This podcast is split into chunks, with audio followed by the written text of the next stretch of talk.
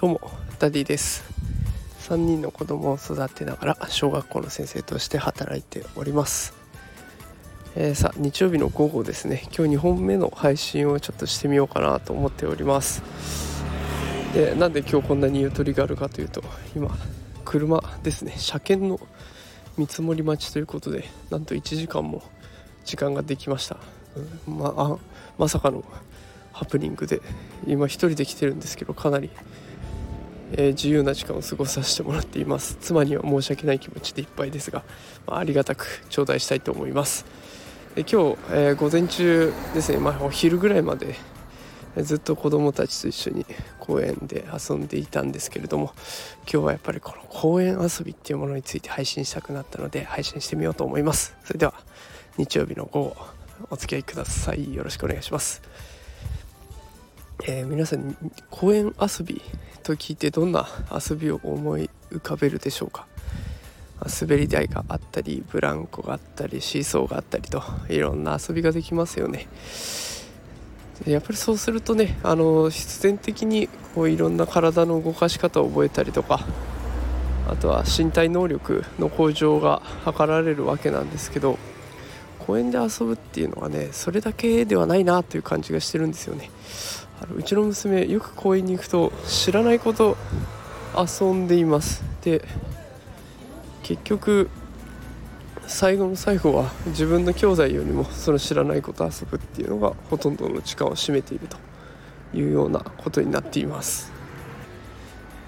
でそうすると、えー、取り残された下2人なんですけれども、まあ、その下2人の子たちは下2人の子たちで遊んでるわけですね。でそこ2人がま折り合いをつけながら遊ぶわけですけどうまくいかないと喧嘩になって。でも喧嘩をした後もじゃあこれで遊ぼうかと。2人で折り合いをつけていく。譲り合っていくっていう姿も見れるし、まあ、遊び道具を持っていってもねあのボールとか1つあればいろんな遊びを工夫して考えて子どもたち勝手に遊んでくれます。で私もそれに乗っかって一緒に遊ぶというような形になっていきます。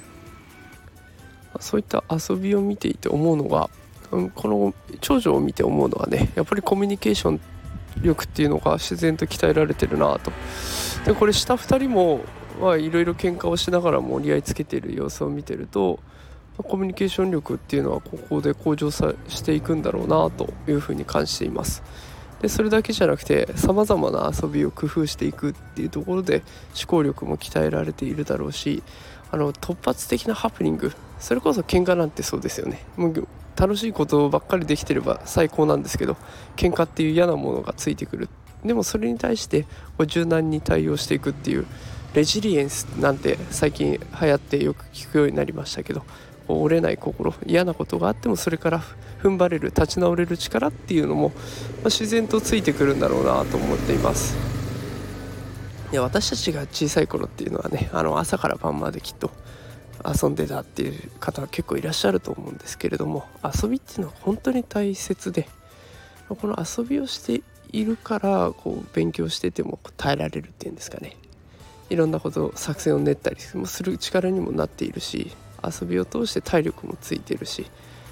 いざっていう時に踏ん張りが効くやっぱり遊びっていうものがないと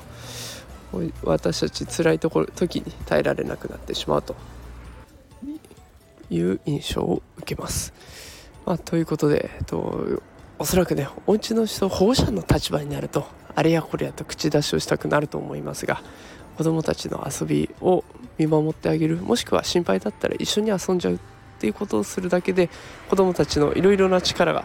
培われるので是非お子さんたちと一緒に遊ぶもしくは遊びを見守るっていうことをやってみてもいいのかなと思ってます。それでは日曜日の午後素敵な午後をお過ごしくださいそれでは今日はこの辺で失礼します